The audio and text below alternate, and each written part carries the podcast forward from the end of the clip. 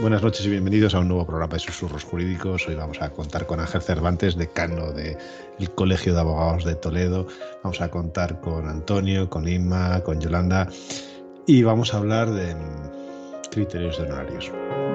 ¿Qué son? ¿Para qué sirven? ¿Qué problemas está existiendo actualmente con competencia?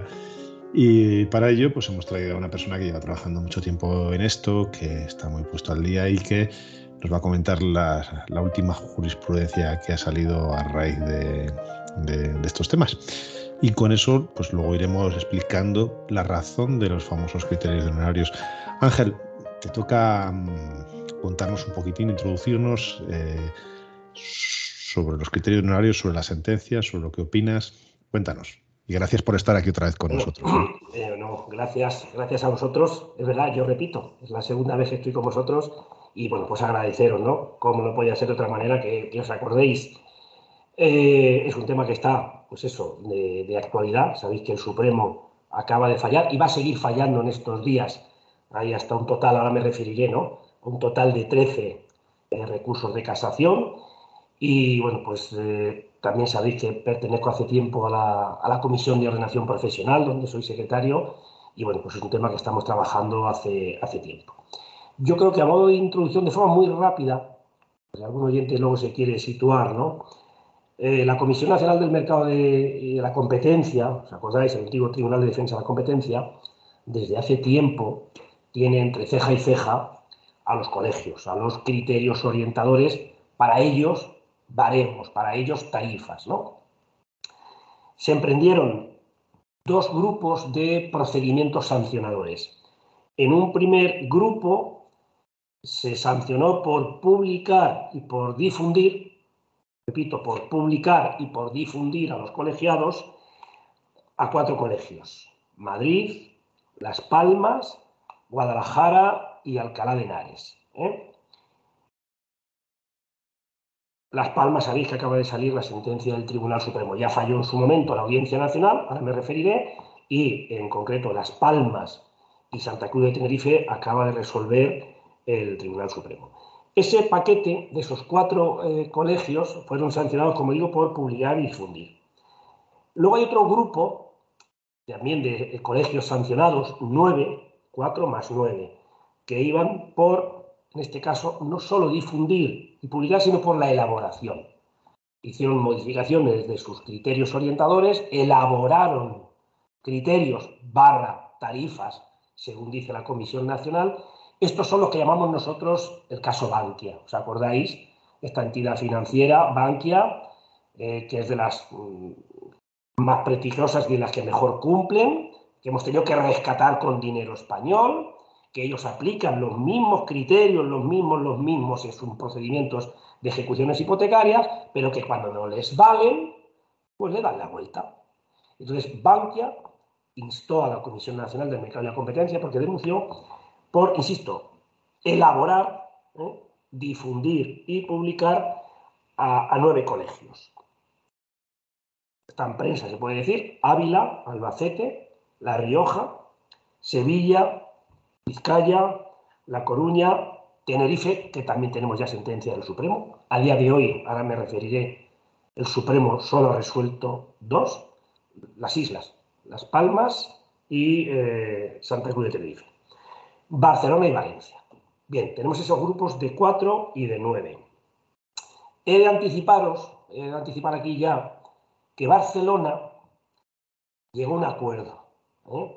Barcelona es una sanción importantísima de 600 y pico mil euros y en la legislatura anterior, cuando presidía el colegio Eugenia Gay, pues eh, negociaron y plantearon unos criterios orientativos ¿eh?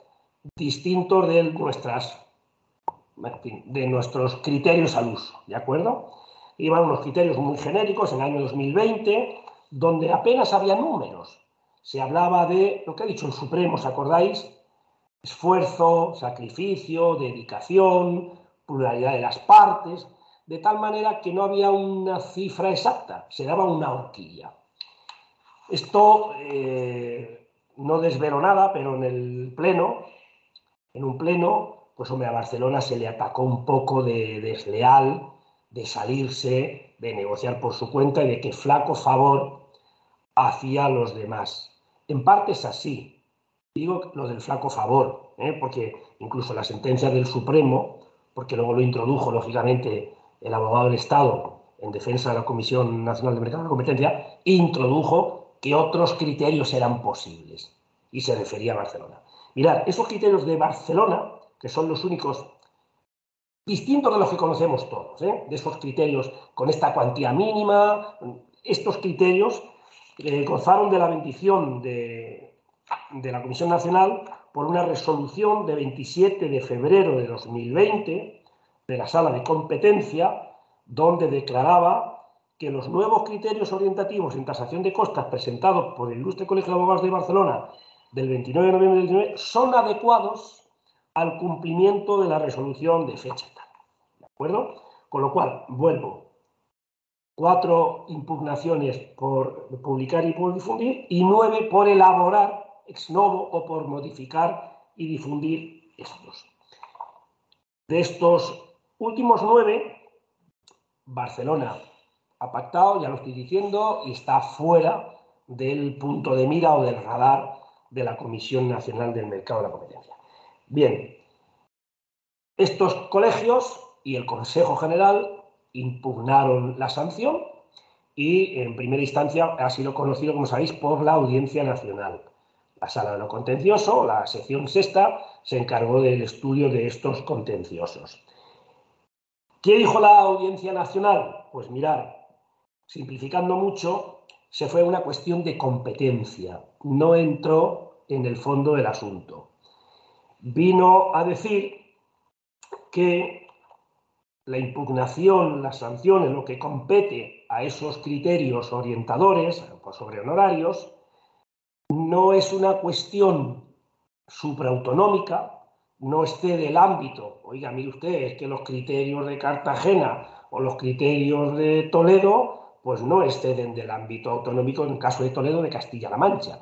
Con lo cual, es órgano manifiestamente incompetente. Es decir, las sanciones que impuso la Comisión Nacional del Mercado y la Competencia a aquellos colegios que os acabo de decir, eh, donde tienen órgano propio de competencia, se declararon nulas, ¿vale? Por no tener competencia la Comisión Nacional, ¿de acuerdo? Deja en prejuzgado el fondo del asunto, no dice si esos criterios son buenos, malos o regulares, pero usted no es nadie, Comisión Nacional, estatal, para sancionar porque esto no trasciende y no tiene un interés supraautonómico. ¿Quién quedó confirmada la sanción en la Audiencia Nacional? Dos, Albacete, porque Castilla-La Mancha no tenemos un órgano eh, autonómico de, competencia, y La Rioja. Con lo cual, esas sanciones sí se confirmaron, ¿de acuerdo? Los otros siete eh, quedaron, como digo, imprejuzgados. Bien, ¿quién formula recurso de casación? Pues el recurso de casación lo presentan las dos partes. La Comisión Nacional del Mercado y la Competencia, a través de la abogacía del Estado, recurre en casación. Estoy terminando la introducción, pero es que es importante. Porque dice que sí, que es órgano competente y se debió de entrar a, conocer. ¿vale? Y por otro lado, recurren los colegios sancionados. ¿De acuerdo? Bueno, pues Estoy, eh, insisto, que creo que es importante contar un poco el, el íter procedimental de donde hemos llegado. ¿De acuerdo? Estos recursos donde se dice que no tiene competencia, bueno, pues vuelven a la casilla de salida. Es decir, vuelven hacia atrás, ¿de acuerdo? Para que se imponga la sanción que corresponda o no. Entonces, en este intervalo, en estos días, ha habido eh, dos vistas lo que ha hecho el Tribunal Supremo ha sido como dos pleitos pilotos. No va a haber vistas en los 13 recursos de casación. ¿De acuerdo? Ha habido una vista acumulada donde se han visto los recursos de Las Palmas y Guadalajara. Curiosamente tenemos la sentencia de Las Palmas y no así la de Guadalajara, pero ya os adelanto que va a ser que va a ser la misma, ¿de acuerdo? Y tenemos también la de, la de Tenerife. Ambas sentencias, como sabéis, son del 22 de, de noviembre de 2022. Me refiero a... No, perdón, las vistas. Las vistas se celebran en el Supremo 22 de noviembre del 2022. Bueno, vamos al fallo. ¿Qué ha dicho el Tribunal Supremo? Bueno, la tesis muy rápida. ¿Qué mantenía la Comisión Nacional y qué mantenían los colegios? La Comisión Nacional dice que, simplificando, los colegios, a la hora de aprobar esos criterios, se han extralimitado, se han pasado de frenada, han desbordado la autorización que les da la ley de colegios profesionales, la disposición adicional cuarta, ¿vale? Y tenía que haber hecho los colegios unos criterios genéricos, lo que ha hecho Barcelona y no podía incluir tarifas, precios tasados. Usted dígame una horquilla, decía la Comisión Nacional del Mercado de Competencia, y es lo que ha corroborado ahora el, Tribunal Supremo. Deme una horquilla, dígame usted pues que entre este mínimo y estos máximos, y que luego usted va a ir modulando en función de una serie de parámetros o criterios, de tal manera que a priori nadie pueda saber que esto es un precio cerrado, un café un euro. No, Mire usted, en función de la taza, en función del azúcar, en función del esfuerzo, la dedicación del camarero, podrá ser entre 0,60 el café y 1,80. Pero no me diga usted, porque eso es alienar a todos los colegios y fijar precio, y eso va, no sé si me estoy explicando, en contra del artículo 1 de la Ley de Defensa de Competencia. En síntesis, ustedes colegios, ustedes 13, y porque no han tirado contra los otros 80, ustedes, 13 colegios, no me han aprobado unos criterios orientadores, conforme le faculta la ley de colegios profesionales. Me han aprobado una auténtica tarifa cerradas de precios. Y en tanto en cuanto, aunque usted me diga que lo aprueba a los solos efectos de las tasaciones de costas y de las juras de cuentas, está usted ya precondicionando a esos letrados. Si además usted lo divulga, peor todavía. Está usted predisponiendo a que haya una, en fin, no quiero decir un cártel, no quiero decir, pero está usted predisponiendo un precio y eso contraviene la libertad eh, de fijación de, precios. Si además ustedes lo han publicado, primero ustedes no han hecho criterios, han hecho tarifas, han agotado la materia, han ido demasiado, han cerrado los precios. Pero además el hecho de la publicación, divulgación en su página web, eh, mandárselo a colegiados, eso es innecesario y es una medida ilegal. No se puede dar publicidad porque contraviene el artículo 1. Dice la Comisión Nacional, y además no hay norma que permita esa publicación. Con lo cual lo que ha hecho la publicación es efectos negativos, efectos perniciosos. ¿De acuerdo? Entonces dice, oye usted, usted, y aquí dice la Comisión Nacional y lo ha recogido el Supremo. Y además no me diga usted que no, existen sistemas alternativos sus hermanos del Ilustre Colegio de Abogados de la Abogacía de Barcelona, así lo ha hecho, ha pasado el tamiz de la Comisión Nacional de Mercados y la Competencia, tienen un dictamen favorable y no fija el precio como ustedes. No me digan que no es posible hacer criterios. ¿De acuerdo? Bueno, pues ha llegado el 13 de diciembre y nos han dictado, como sabéis, en la misma fecha, perdón, perdón, el 19 de diciembre, dos sentencias. Curiosamente, se conoció primero la de Tenerife y después se ha conocido, como sabéis, la de Las Palmas, pero las dos son del mismo día. Son distintos ponentes, ¿vale? Entonces, en la de Tenerife, la sentencia 1692 de este año del Tribunal Supremo, bueno, este año, del 2022, en Tenerife, en Santa Cruz, dice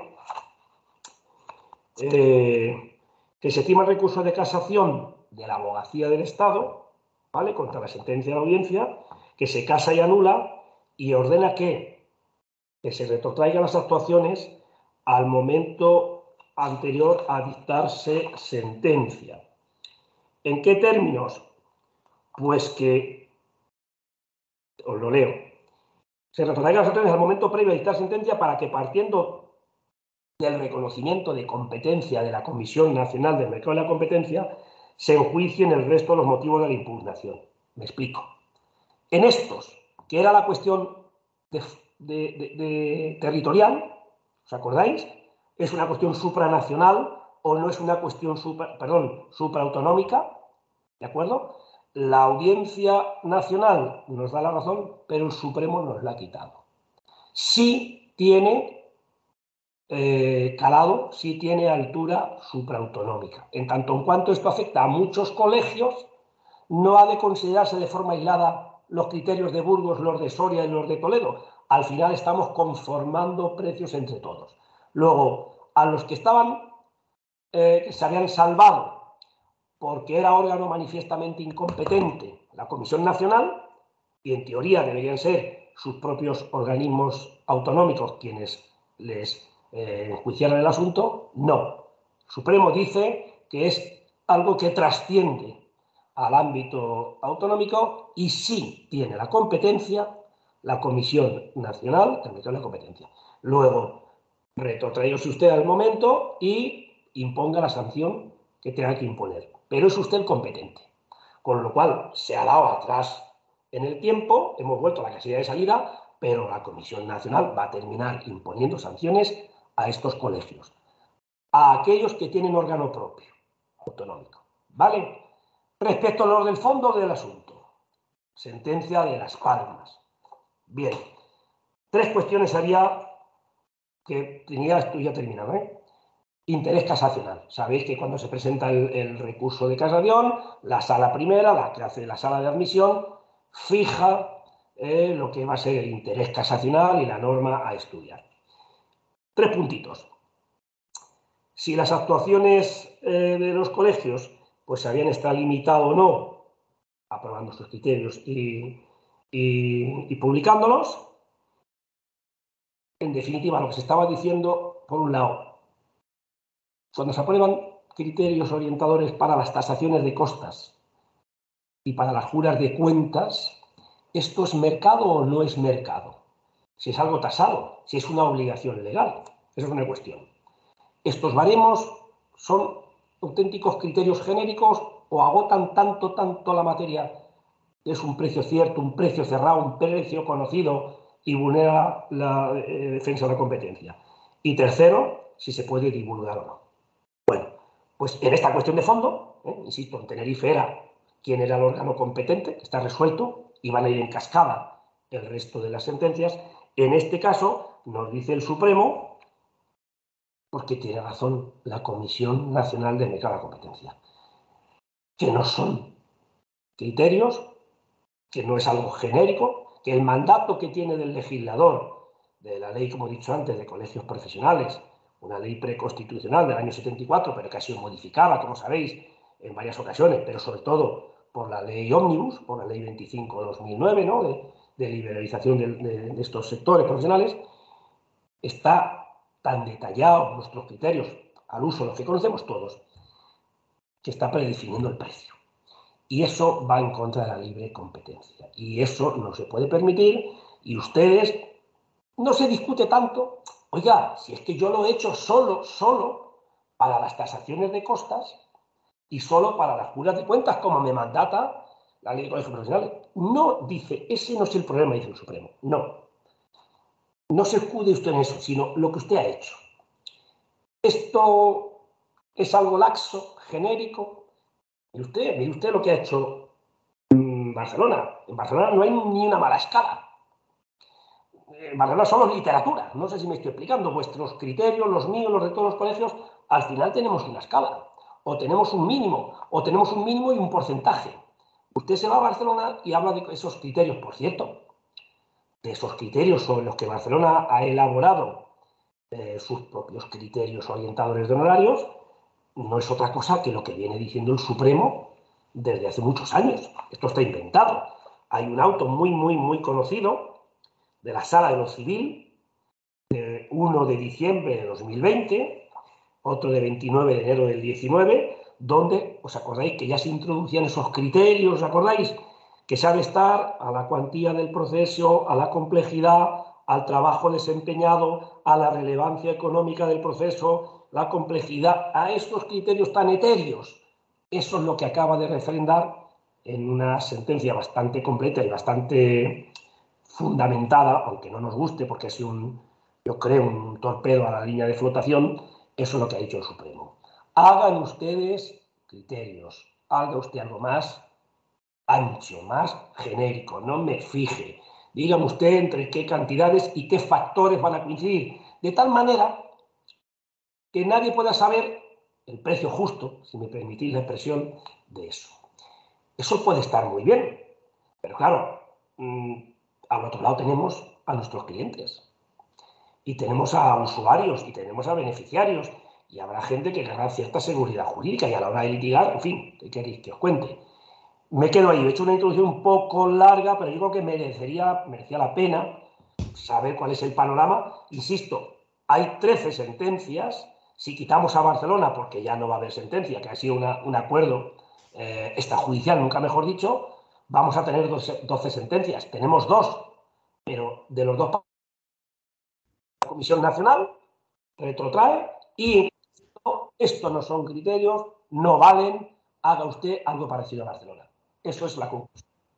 La conclusión, eh, gracias Ángel por la, por la explicación en, tan poco tiempo, aunque es intensa, eh, vamos a intentar que todo el mundo que nos esté escuchando eh, entienda los conceptos básicos. Uno, y, y, ahora os dejo a los demás que hagáis preguntas. Uno, pasamos de un criterio absolutamente objetivo para determinar lo que cuesta un procedimiento a un criterio totalmente subjetivo que es el que nos impone el Supremo, ¿no? O nos quiere imponer competencia. Con lo cual se genera una inseguridad eh, a la hora del consumidor de saber lo que le va a costar su procedimiento y eso lo, hablamos ahora, que es muy importante. Segundo, este, el artículo 1 de la Ley de Defensa de la Competencia habla de la fijación de forma directa o indirecta de precios o de otras condiciones comerciales o de servicio. Si aquí no estás fijando los precios del servicio, aquí estás prestando un servicio al Estado porque eh, se nos ha impuesto de cara a las tasaciones de costas, a las juras de cuentas e incluso cuando, conforme al artículo 37 de la Ley de Asistencia Jurídica Gratuita, hay que determinar lo que ha costado ese procedimiento, tenemos que definirlo. Y es más, y ya no eh, introduzco los tres temas o cuatro temas que quería introducir. Es que es más, es que cuando hemos tenido inspecciones de la agencia tributaria, que los que las han sufrido y de repente te han dicho cuánto has cobrado por este procedimiento, se han ido los criterios de honorarios para calcularlo. No se han ido las indemnizaciones del turno de oficio, que podría ser un sistema de cálculo. Nos han ido al sistema actual de mercado que hay, que ah, se puede valorar, o a las eh, divorcio furgonetas estas que aparecen por 150 euros el divorcio. Se van a los criterios de honorarios. Eh, porque es un sistema objetivo de cálculo de las tasaciones de costas. Entonces, yo no sé, Antonio, eh, querías introducir tú la primera pregunta. Sí, eh, en primer lugar quería darle la enhorabuena a Ángel en, entre comillas, bueno, y sin entre comillas, porque me ha parecido magnífica la, exposición que has hecho y, clarísima por, la dificultad que tiene, por lo técnico del tema y sin embargo ha resultado muy, muy clara. A ver, Ángel, eh, mi pregunta es muy concreta. A ver, eh, nosotros evidentemente somos un Estado de Derecho y, por tanto, es decir, la garantía de un ciudadano son un elemento fundamental de ese Estado de Derecho. Dentro de esas garantías eh, está la seguridad jurídica. Y dentro de la seguridad jurídica y en relación con la tutela judicial efectiva, a mí me parece que hay una cuestión eh, sobre la que el Tribunal Supremo creo que no ha pensado mucho y es, eh, ya, ya la has apuntado tú, la ha apuntado Willy y es la siguiente. Es decir, yo pongo al ciudadano, llamémosle consumidor, como eje o como sufridor de esta sentencia. Y te explico por qué. Eh, cuando a nuestro despacho viene un cliente a poner un procedimiento judicial, nosotros podemos pactar libremente y conforme a mercado unos honorarios con él, de los cuales haremos la correspondiente hoja de encargo que nuestro cliente nos confirmará y así queda todo cumplido y en base a ningún, a ningún honorario, sino a lo que libremente determinemos. Pero si nos vamos a la función que nos da la ley de enjuiciamiento civil, que es la realización de informes por parte del colegio, digamos, en calidad de perito para el juzgado sobre ese valor, no hay que olvidar que previamente a eso, si el ciudadano pregunta a su abogado, con todo el derecho del mundo, oiga, si yo reclamo este procedimiento, si yo defiendo esto e intento defender estos derechos en este procedimiento, ¿cuánto me va a costar? Porque si a mí me cuesta 3.500 euros, no estoy en condiciones económicamente de poder llevar a cabo ese procedimiento, pero si me cuesta 1.250 con un préstamo, yo puedo hacerlo. Bien, eh, mi pregunta es, muy fácil. Eh, ahora mismo ese ciudadano no lo sabe. El ciudadano, mm, para poner un procedimiento, eh, haciendo un símil, se tira al vacío, porque el, ciudadano sabe lo que tú le vas a cobrar. Pero conozco perfectamente, porque he sido decano cuatro años, los criterios de honorarios de Barcelona y efectivamente tienen un carácter muy subjetivo que, probablemente Barcelona conocerá y podrá hacer uno a uno. Pero el abogado que previamente tenga que decirle a su cliente qué le va a costar ese procedimiento, es científicamente imposible que lo sepa sin referencia a ninguna cantidad. Lo que yo entiendo y quiero transmitir en definitiva es que la primera víctima de esta sentencia o la mayor víctima es el ciudadano o el consumidor, llámale como quieras. No sé lo que tú opinas al, respecto. Ahí, yo creo que cuando he hecho la primera intervención, creo que concluía por ahí más o menos, no, no llegaba a, agotar la materia, pero he dicho un poco lo mismo. Mira, eh, entre los argumentos de los eh, colegios, en las vistas, eh, insisto, solo ha habido dos vistas en sala, en el Supremo, he dicho ya la de, por un lado, Tenerife y, Guadalajara. ¿no? Los argumentos de Tenerife, por cierto, el letrado defensor eh, en la impugnación de Tenerife es su actual decano, Chema Ryan, que lo conocéis, lo estuvo en sala. ¿eh? Estuvo algún decano más acompañando. Mirad, el, argumento eran cuatro.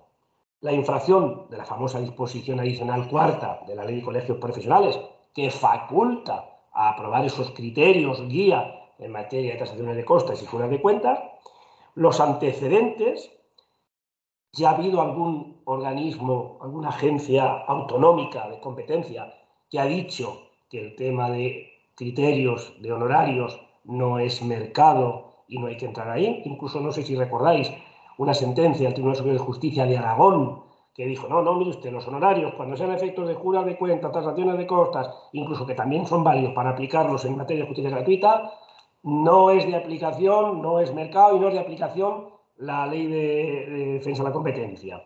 Bueno, ese es el segundo argumento.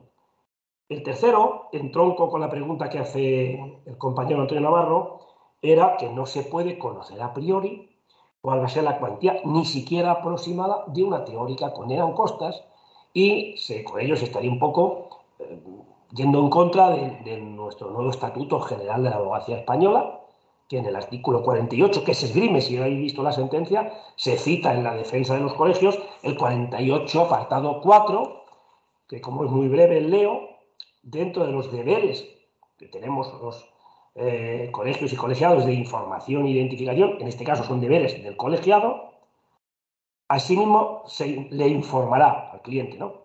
sobre los honorarios y costes de su actuación, mediante la presentación de una hoja de encargo o medio equivalente. Sabéis que no es preceptiva la hoja de encargo, aunque sí es recomendable, no es, obligatoria. Y dice, Estatuto General, rango reglamentario, también le hará, le hará saber, siempre al cliente, las consecuencias que pueda tener una condena en costas y su cuantía aproximada. Claro, yo antes podía unos criterios que estaban aprobados a esos solos efectos que ya nadie eh, tiraba de los criterios orientadores para fijar en la relación privada abogado-cliente unos honorarios, pero a esos efectos de la tasación de costas y jura de cuentas, oiga, lo dice muy bien Antonio Navarro, si yo impugno esto, ¿cuánto me puede representar? Está diciendo el Estatuto General y las normas que hay que proteger a los consumidores, a los usuarios. Recordad que nuestros clientes ya casi ni siquiera son clientes. Algún compañero dice que son consumidores de servicios jurídicos, ¿eh? por entendernos. Yo creo que hemos dado un paso atrás. Yo creo que mm, hay muchísima menos seguridad jurídica. Pero Antonio, lamento decirte que yo comparto eso, pero eso está resuelto por el Tribunal Supremo, ¿eh? no lo comparto, pero dice el Tribunal Supremo en el fundamento jurídico, a la página 30 de la sentencia, ¿no? Dice, lo que se aduce la parte recurrente es que la sentencia de distancia, al confirmar la existencia tal tal, está impidiendo a los profesionales de la abogacía el cumplimiento del artículo 48.4 que impone al abogado lo que acabo de leer, ¿no? Y dice, pues bien, este argumento de la parte recurrente no puede ser acogido. Son dos líneas, ¿eh? Insisto, no lo comparto, pero lo dice el Tribunal Supremo. O sea que dice que el cumplimiento de los deberes que impone este artículo, en relación con el artículo 20 del texto refundido de la Ley General para la Defensa de Consumidores y Usuarios, ¿vale? En modo alguno, y no, lo motiva bien, resulta impedido ni obstaculizado por el criterio interpretativo acogido en la sentencia de distancia, que esta sala comparte. Pues para que el abogado pueda cumplir aquellos deberes de información al cliente, aquí hace un salto como en el aire, yo no lo entiendo. Pues para que el abogado pueda cumplir aquellos deberes de información al cliente, no necesita que el colegio haya establecido reglas al respecto. Al respecto y menos aún que por acuerdo colegial se hayan fijado con detalle los porcentajes y cantidades que han de integrar los honorarios de cada actuación profesional. En realidad, el argumento que estamos examinando se vuelve en contra del Colegio de Abogados, pero no lo motiva. Es decir, Ángel, eh, perdona, perdona que le interrumpa, conocía el argumento porque, porque he podido leer la, la, sentencia, ¿no? Pero, por eso mismo me refería. Pero me, me, quieres explicar eh, bueno, sí, ¿Dónde o, solo me lo calculo? Una cosa, Ángel y Antonio, cuando sabes de esto, te das cuenta que ni el Supremo sabe de lo que está hablando en este ¡Claro! caso. Y si claro. Vale. ¿Y, yo dónde consulto? ¿Qué, libro? ¿Qué, ¿Dónde voy? Pero, Ángel, Ángel, no nos, no nos ha dejado, nos estamos equivocando el planteamiento no nos ha dejado desnudos a nosotros, porque nosotros con la hoja de encargo nuestros honorarios los tenemos cubiertos y son libremente pactados. Estamos dejando en, el, en, el, en la mayor incertidumbre total al consumidor, que se supone que es al que beneficia competencia, porque yo no voy a poder decirle, mire, mis honorarios son estos, pero le informo que esto lo puede usted perder en costas. Ah, vale, ¿y esto cuánto me supone? Ah, ah sorpresa. Claro. Esto, esto es una ruleta rusa. Está huérfano. Fijaros, lo vuelvo a leer. Dice, eh, pues para que el abogado pueda cumplir aquellos deberes de información, el del 48.4, ¿no? Al cliente no necesita que el colegio haya establecido reglas al respecto. ¿Y qué reglas? ¿Dónde consulto? ¿Qué le digo? Oye, ¿cuánto me va a costar esto? ¿3? ¿8? ¿12? ¿29? No lo sé. Fijaros qué pues indefinición, qué indefinición. Y, y, y si está, fijaros que además el Estatuto General ha hecho un guiño importantísimo por la transparencia, por los consumidores, por los usuarios. Tenemos que tener, como sabéis, ventanilla única, eh, hasta hojas de reclamaciones, acordaros. ha hecho un esfuerzo después de muchos años y llega el Supremo, no sé si con desconocimiento o no, pero al final nos ha dejado ahí un poco mm, y, el perjudica efectivamente es el tercero. Es eso, es que no somos nosotros, porque nosotros nuestros honorarios los vamos a tener perfectamente definidos y vamos a saber, y el cliente, el consumidor va a saber cuánto le vamos a cobrar nosotros, pero no va a saber la repercusión de perder el procedimiento con costas. No vas a saber cuánto le va a cobrar el abogado contrario, cuando hasta ahora nosotros sí tenemos eh, precisamente esa guía para esos casos y decimos, pues mire, esto es una cuantía indeterminada o es una cuantía determinada, el procedimiento va tal, ta, ta, ta, a proxy, porque nunca lo puedes decir aseguradamente. independientemente, independientemente, perdona Yolanda que te interrumpa, de que luego todos le pudiéramos decir, mire, Aparte de eso, el Tribunal Supremo ya ha dicho efectivamente en dos autos, pero bueno, más o menos nos movemos en estos parámetros. Ahora ya olvídate del más o menos no. no, ahora pero es muy fácil. Ahora en las hojas de encargo pondremos se le informa de que puede ser, de que, de que su, si su reclamación no se estima íntegramente, puede ser usted condenado en costas y que, eh, que, decida el Supremo los honorarios que va a tener que abonar en esas costas, porque no lo sabemos. Si fijaros que las costas, eh, si observáis, bueno, ya en la jurisdicción contencioso administrativo, que lo conocéis, 139.4, creo que es el último artículo de la ley, pues dice que se podrá condenar en costas a la totalidad o al máximo de lo que estime en, resolución. Con lo cual, bueno, ahí ya le dices al cliente, oye, mira, por la cuantía podría ser tanto, pero que sepas que en nuestro territorio, bueno, pues puede ser 500, 1000 o 1500. Bueno, tienes un patrón para decir. Correcto. Pero, pero no en procedimiento civil, si no tenemos criterios ni en un penal. ¿qué le dices? Pero ni en un penal. En un penal, Es, que es imposible. En un penal es imposible, porque todavía en un civil te riges por una cuantía, que es la, cuantía de la reclamación, y tienes una norma del tercio, de no sé qué, de no sé cuánto. Bueno, puedes decir una cantidad, bueno, inventada, aproximada y tal y cual. Pero ya no la vas a tener. Penal, en un penal, ¿qué, puedes decir? Es que es imposible. yo creo que es un paso atrás. No lo esperábamos, fíjate, no lo esperábamos nadie. ¿eh? O sea, por un lado, fijaros, en cuanto al órgano competente territorialmente, pensábamos sinceramente todos, todos, digo, desde el Consejo General o desde la Comisión de Ordenación, que efectivamente esto excedía de la, competencia estatal de la Comisión Nacional. Y teníamos claro que iba a decir que, lo que ha dicho la Audiencia Nacional. Oiga, la competencia radica y reside en el órgano autonómico donde lo haya. Donde no lo hay, como la Rioja, Castilla-La Mancha, pues entonces lo asume el Estado. Y hemos perdido la cuestión menor que era la territorial, ¿no? Pero la cuestión de fondo, después de la sentencia del TSJ de Aragón y algunas parecidas, y de algún pronunciamiento de, la agencia galega y alguna más de competencia, pensábamos también que a estos solos efectos, lo que dice la ley de defensa de la competencia y lo que dice la ley de los profesionales, también se iba a ganar. Había una especie de, no sé cómo decirlo, de fumus boni y por decirlo de alguna manera. Y ha sido un, torpedo en toda regla de línea de flotación. ¿Qué hacemos ahora? pues eh, habrá que estudiarlo en un pleno, lógicamente, con, cierta urgencia y ya se están recabando informes jurídicos, porque, insisto, van a venir en cascada todas idénticas.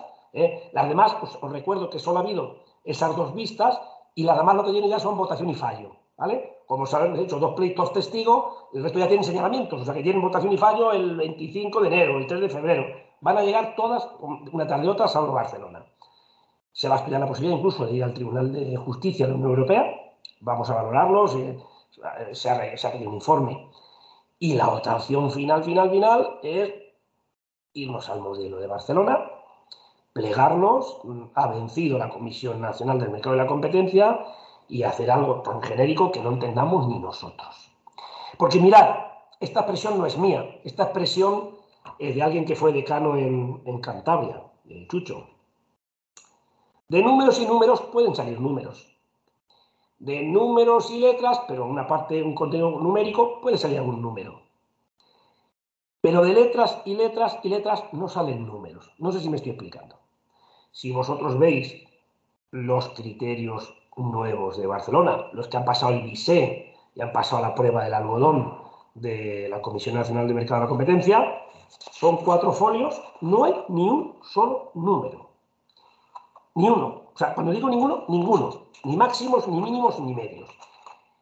Es imposible que de letras y letras salga un número, porque al final los criterios orientadores, no voy a hablar de baremos, criterios orientadores, te tienen que dar una horquilla, te tienen que dar una cifra. Mire usted, me voy a divorciar, pues atendiendo a lo pesado que es su marido o su mujer, los años de convivencia, las eh, retribuciones, los hijos, la dedicación, entre mil y mil trescientos.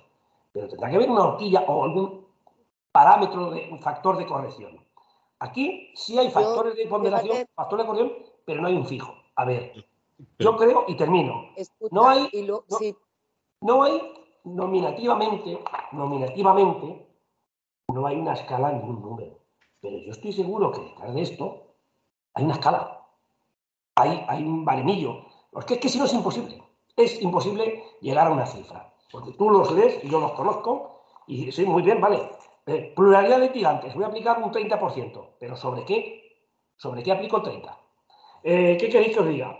Ángel, mira, hay una cosa, uno de los eh, criterios que yo vi en alguna sentencia es que había criterios que no eran que no, eran víctima de tasaciones de costas, es decir, que no podían ser impuestos por, por ejemplo, los mm, actos de conciliación, o procedimientos laborales que no llevan costas. Bien, y ahí es donde va el artículo 36 de la Ley de Asistencia Jurídica Gratuita. Es que no tiene ni... Me voy a morder la lengua esta vez. Es decir, hay eh, procedimientos donde no hay imposición de costas, pero en el caso de que al cliente del turno de oficio reciba una indemnización superior a X, eh, tú tienes que baremarlo de una manera para poder cobrarle, porque no te va a pagar al Estado. Le vas a ahorrar ese dinero al Estado y lo tienes que cobrar a tu cliente. Y son actuaciones que aunque no sean, eh, no existe la posibilidad de imposición de costas, conforme al artículo 36.5 creo que es, eh, tienes, que, tienes que calcularlas y además el artículo creo que dice exactamente, eh, que a mí es una de las cosas que más rabia me da, dice, para el cálculo de sus honorarios y derechos se estará a las normas sobre honorarios de abogados de cada colegio, así como los aranceles de los procuradores. Obtenido el pago de los profesionales designados de oficio conforme a las reglas completadas en los artículos anteriores, estarán obligados a devolver las cantidades eventualmente percibidas con cargo a fondos públicos por su intervención. Es decir, que si eh, esta persona que la tienes en turno de oficio ha recibido una pensión de alimentos o una indemnización de, y, se, amortiza, como se dice, se, y son 12.000 euros al año, yo qué sé, por ejemplo, tienes derecho a cobrar sobre esos 12.000 un tercio, es decir, hasta un tercio, perdón, eh, eh, serían 4.000. De esos 4.000 tendrías que calcular conforme a los criterios de honorarios de tu colegio el importe a cobrarle. Y encima tienes que devolver al Estado lo que has cobrado, porque es lo lógico, le vas a cobrar eh, como cliente privado la indemnización, pero tienes que devolverla, o sea, le vas a cobrar la minuta, pero tienes que devolver la indemnización que has cobrado del Estado es que cuando yo veía ese argumento digo, pero es que estos tíos no saben que la ley de asistencia gratuita dice esto. O sea, porque es que dices, no, no, es que hay determinados procedimientos, los actos de conciliación de los procedimientos laborales no están baremados, pero evidentemente son un requerimiento previo para ir a la vida eh, laboral. Las MAC o la UMAC, yo no soy laboralista, pero. ¿Vale? Y, hay muchos. A ver, ahora qué hacemos, el resto de los colegios, ¿qué hacemos? Es decir, dejamos sin efecto nuestros criterios, porque a ver, no nos engañemos, mis criterios son cuasi idénticos a los de estos colegios sancionados, al de Albacete que están sancionados, o a los que son muy parecidos. ¿Lo dejo sin efecto? Vale. Y cuando me venga una impugnación de honorarios por excesivos y tenga la obligación es legue, vía ley de enjuiciamiento civil, de emitir ese dictamen, por cierto, preceptivo. Es que esa es la segunda parte sobre la que ¿Qué herramienta me voy a basar, Correcto. Es que eso es la parte sobre la que te iba a preguntar precisamente yo ahora, que a las juntas, a las juntas de gobierno se nos somete a una presión horrorosa, porque, eh, porque va a haber una total incertidumbre en decir, vale, y ahora esto lo haremos en esto, esto en esto, esto en esto, esto en esto. O sea, al final, eh, eh, bueno, es que yo no veo que a quién puede beneficiar, desde luego no lo veo, y desde luego veo clarísimo a quién perjudica, que es al consumidor, que es al ciudadano y que es a nuestro cliente. O sea, no, no, no hay otra, no hay otra. No, solo, una, solo una cosa, porque mm, como yo siempre os digo que tengo la suerte de no ser miembro de junta y así puedo decir lo que otras veces no se pueden decir, o sea, la sensación, yo decía el otro día, cuando los compañeros están hablando de este tema están súper inseguros, pero por no poder decir esto al cliente, los grupos se están moviendo mucho el tema, pero yo el otro día decía una cosa, si yo llego a ser miembro de junta de gobierno y estoy en la comisión, o, o uno de los compañeros que está en la comisión de honorarios, yo me iba. Os lo digo como lo siento. O sea, yo ¿eh? puedo estar por, trabajar en mi colegio. Yo me podría ir como, como miembro de junta, pero es que tú no te puedes ir, Ángel. O sea, Yolanda no se puede ir. Y, la presión que va a suponer para vosotros, yo, vamos, me iba. No puedo excusar, eh, como es una obligación legal, no puedo decir. Mm, claro, eso te digo. No, no, no, no, es una obligación. Claro. Ya como, no contestes, mira, ¿os acordáis cuando, por lo menos en mi colegio, yo me gasto mucho dinero, mi colegio se gasta dinero, en los dictámenes en impugnaciones de honorarios. ¿Por qué? Porque al principio lo hacíamos entre 4, 6, 7 en plan altruista. Pero yo llego a tener, este año 22, vamos a llegar a los 900, 900 dictámenes, 900 impugnaciones por excesivas. Tengo una comisión de honorarios donde tengo 8 eh, compañeros que hemos sacado una especie de, bueno, medio convocatoria pública y les damos una cantidad. En mi colegio no me importa decir para 60 euros por cada dictamen a los compañeros. Multiplicar 900 por 60. ¿Habéis echado la cuenta? Eso sale del pecunio del colegio, de tu cuota, de la mía, de mis compañeros. O sea, usted me impone mano militar en la ley de enjuiciamiento civil, o el resto, que tenga que hacer sí o sí ese dictamen. Ya no voy a entrar en que luego el LAG se aparte o no de él, porque efectivamente si no es vinculante, no es vinculante. Pero usted me impone a mí emitir un dictamen pericial, como bien ha dicho Antonio Navarro, manu militari, yo no cobro, mi colegio un empleado o dos, 900 carpetas, 900 expedientes. Ángel, Y no, Déjame, déjame introducir una cosa. es que es increíble. ¿De dó- No, no, déjame introducir una Es cosa. una Voy a hacer dos preguntas, ¿eh? No me las contestes todavía. ¿Qué porcentaje de esos expedientes horarios vienen de procedimientos de bancos? ¿Vale? Una.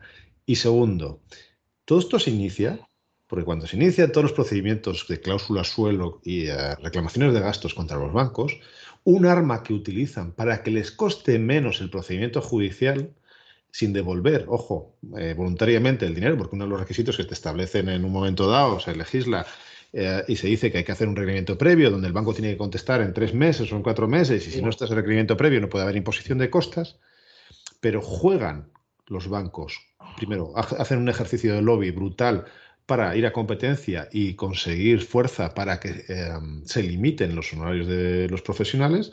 Lo están Ajá. haciendo por varias, eh, a través de audiencias provinciales. O sea, se consigue limitar. La segunda estrategia es eh, denunciar a competencia cuando ellos, que lo has dicho tú al principio, durante años han estado ejecutando procedimientos hipotecarios, han estado metiendo reclamaciones de préstamos, de tarjetas de crédito, reclamaciones de cantidad, donde han cobrado conforme a los criterios de honorarios las costas judiciales, y ahora que se les vuelve la tortilla es cuando nos vuelve. Y ahora te pregunto, ¿qué porcentaje, yo sé el del colegio que yo estaba, qué porcentaje más o menos de esos 900 expedientes pertenecen a reclamaciones, eh, a oposiciones de, de, de No tengo el dato, pero puede ser un 60% de mis impugnaciones. Yo en el mío era unos- un 90% perfectamente. ¿eh? No llegaríamos, dos tercios como mucho, puede haber, dos tercios pudiera ser. Pero escuchadme, es que sobre 900, hablo de mi colegio. Si son 500 expedientes, a mí esos 500 expedientes me cuestan 30.000 euros. O sea, las impugnaciones que me hace el banco, porque no le gustan esos criterios, a mí me cuestan 30.000. Pero ojo, es que esos criterios que estoy aplicando son los mismos que estoy aplicando en las ejecuciones hipotecarias. Ahí sí les vale. A Bankia en sus ejecuciones hipotecarias, digo Bankia porque sabéis que fue el que, el prendió la mecha, ¿eh? que nos mandó el mismo día 83 requerimientos a 83 decanos de España, ¿os acordáis, Guillermo, por lo menos, y Antonio, que en aquel momento estabais? Y al Consejo. Bankia, se intentó negociar con ellos. Oiga, usted se está valiendo estos años y no son ni leoninos, ni atentan contra nada, ni contra la seguridad jurídica, porque usted le vale, y vale para la ejecución hipotecaria. Pero, oiga, es que son pleitos masa. ¿Cómo que son pleitos masa? Yo en mi despacho, en un pueblo de 10.000 habitantes, que se llama Mora de Toledo, con un despacho con una pequeña infraestructura, yo no soy eh, Arriaga. Yo he planteado 10, 5, 8, no más, 8, 10, 12 demandas de cláusula suelo, tampoco me dedico de lleno, y yo no son pleitos masa, son casi demandas casi artesanales, no sé si me estoy explicando. Pero, pero Dos. una, una cosa más, Ángel, en eso que estás diciendo, porque falta el dato importante. Claro, para ellos es pleitos masa porque a sus abogados le pagan lo que ellos les parece y es, perdonad la expresión, una mierda. Porque lo pagan así. Los bancos pagan lo que pagan, pero ellos las costas las cobraban como había que cobrarlas y como tú dices, no le parecían leoninas. O sea, a nuestros clientes le cobraban 3.000, pero a su abogado en realidad le pagaban 1.000. A, a nosotros ya nos hace gracia en mi junta de gobierno. eh, Que es pues, todavía hay- peor. Hay una letrada de un banco, Naicare. Bueno, pues Naicare es de la familia. Es decir, de 25 impugnaciones, de 25 dictámenes de la última junta de gobierno, pues no sé si eran 16 o 18, el porcentaje que decía Guillermo, 16 o 18 Sí. impugnaciones era de la misma letrada, del mismo banco, del Antes, antes no he podido decirlo, como sabéis, hasta Navidad fui decano del Colegio de Cartagena y confirmo lo que decíais, el 60% de impugnaciones de mi colegio eran de bancos. O sea, estamos en toda España en el mismo supuesto. Son los bancos los que han provocado, han provocado eso, es evidente, sí. Sí, sí, pero yo quiero, a ver, vamos a volver a centrar el debate porque todos lo sabemos lo que ha habido detrás, pero es que aquí el perjudicado, es que quiero insistir, porque de verdad que no somos nosotros, que yo voy a tener mis, mis honorarios con mi cliente cerrados. O sea, aquí el perjudicado es el ciudadano de la calle y el consumidor. Es que no, no debemos de, de- Bien. de- de irnos por las ramas. Es que él va a ser el perjudicado que no va a saber cuánto va a suponer el coste económico real Yolanda, de su procedimiento. te voy a coger ese argumento para darle una vuelta más. Es más, Es que- y, y volviendo a los bancos, ¿eh? es el perjudicado porque los bancos, en la medida en que ven reducidas las tasaciones de costas o limitadas o lo que sea, no tienen miedo a ir a un pleito porque saben que el porcentaje que va a los pleitos es un 20 o un 30% de la gente que tiene el problema. Con lo cual, asumen ese gasto, lo reducen a costa de la presión que están haciendo, es decir, bueno, vamos a rebajar primero porque no son, pleitos masa, son no sé qué, y hay audiencias provinciales que de repente rebajan eso y lo ponen en 300 euros, ¿sabes? Dicen, y entonces, eh, yo esto lo he discutido mucho con magistrados, es decir, al rebajar las costas, lo que estáis premiando a los bancos. Y estáis premiando y estáis obligando al consumidor a ir a procedimientos judiciales. Ese es el kit. Estás obligando a consumidores a ir a, pleitos que se podrían arreglar y se deberían arreglar sin ir a juicio. Eh, os digo lo que yo creo que hay detrás. La supresión que lleva rumiándose hace tiempo de las condenas en costas en todos los procedimientos. Y al final lo vamos a tener que pedir hasta nosotros, porque es que va a ser inviable totalmente seguir con el sistema jurídico que tenemos hasta ahora. Y al final... pero siempre hemos creído en la garantía de indemnidad del Correcto. vencedor. Ángel.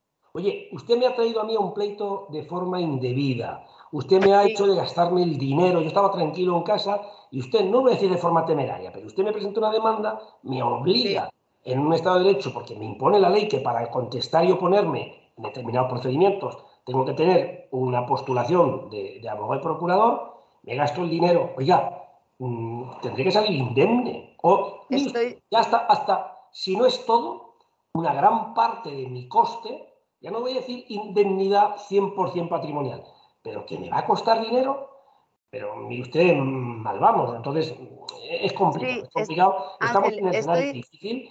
Yo creo que si ahora el Consejo General, los colegios somos listos, siempre hemos intentado ir de la mano de las asociaciones de consumidores, pero yo creo que es el momento de llamar a la puerta y de ir de la mano de nuestro cliente, Yolanda, de la mano del usuario, de la mano del consumidor. mire usted Mire usted la indefensión que le está generando a este señor. A este, Ángel, este es que el, gran, el gran problema que se genera con lo que ha planteado Yolanda, que yo creo que es el objetivo final, es que las grandes compañías que tienen créditos, eh, que tienen eh, constantemente procedimientos aseguradoras, yo no hablo de bancos, eh, hablo de aseguradoras, de compañías aseguradoras, donde tienen que estar peleando por las indemnizaciones constantemente, se van a ahorrar las costas. Tú vas a tener la obligación, tienes un accidente de tráfico con unos daños en el coche o personales muy graves, y vas a tener que ir a un pleito con la compañía que no se va a jugar absolutamente nada. Nada. nada. Porque además los abogados los tienen plantilla y no va a haber condena en costo, va a ser ridículo. A, eso me refería. yo, estoy, yo estoy totalmente de acuerdo contigo, Ángel, en que, en que, y siempre he defendido el sistema de las condenas en costas precisamente por eso, porque es injusto que a una persona a la que se le obliga a ir a un procedimiento, el demandante en un momento determinado se ve obligado, por ejemplo, contra estas grandes compañías, precisamente para exigir el cumplimiento de sus derechos a presentar la demanda. Y, y, todos sabemos que las condenas en costas no son un resarcimiento al 100%, pero sí de una gran parte, porque hay otras gestiones extrajudiciales o lo que quieras que va a tener que abonar. O sea, estoy totalmente de acuerdo con lo que has dicho, pero es que eh, eh, eh, yo de verdad creo que detrás de todo esto hay más, aparte de la indefensión realmente del ciudadano de a pie, de la calle y del consumidor, porque aquí no se está perjudicando con esta jurisprudencia, no se está, no se está perjudicando a los grandes, no se está perjudicando a los bancos, a las grandes compañías, sino que a quien se perjudica es a este, a este ciudadano, a este consumidor de a pie al que supuestamente la ley de consumo le garantiza unos derechos y que al final eh, lo que quieren es la supresión de, las condenas en costas. Yo, mm, en, lo que dice Yolanda, estoy totalmente de acuerdo y estábamos hablando de las grandes compañías, pero es que hay que ir a la otra parte también. ¿A cuántos jueces leemos o hemos leído o hemos oído el argumento de que las condenas en costas no son justas, que no sé qué? Y es para mí, ¿eh? o sea, el trasfondo más, además de, de estos lobbies que estamos hablando, también tiene que ver con que creo que cada vez estamos limitando o se está intentando limitar más el acceso a los tribunales de justicia. O sea, hay gente a la que le parece una barbaridad que alguien vaya, pues mira, la temeridad es la temeridad, pero que un ciudadano pueda defender sus derechos conforme a lo que dice nuestra Constitución y las leyes, me parece que todo el mundo tiene derecho. Y creo que la forma de descolapsar los juzgados no es que un ciudadano no pueda ir será poner medios en justicia. Pero estamos tendiendo a unas circunstancias en las que yo lo que veo en los últimos años y de la pandemia para acá, cada vez más, es limitar limitar e intentar que no vayamos al juzgado. Mira, perdón, a mí me encanta, eh, o me encantaría no terminar en un juzgado. Llevamos toda la vida negociando e intentando llegar a acuerdos para no llegar a un juzgado. Para un abogado llegar a un juzgado cuando ya has agotado todas las vías. Pero realmente es que hay veces que no tienes más remedio.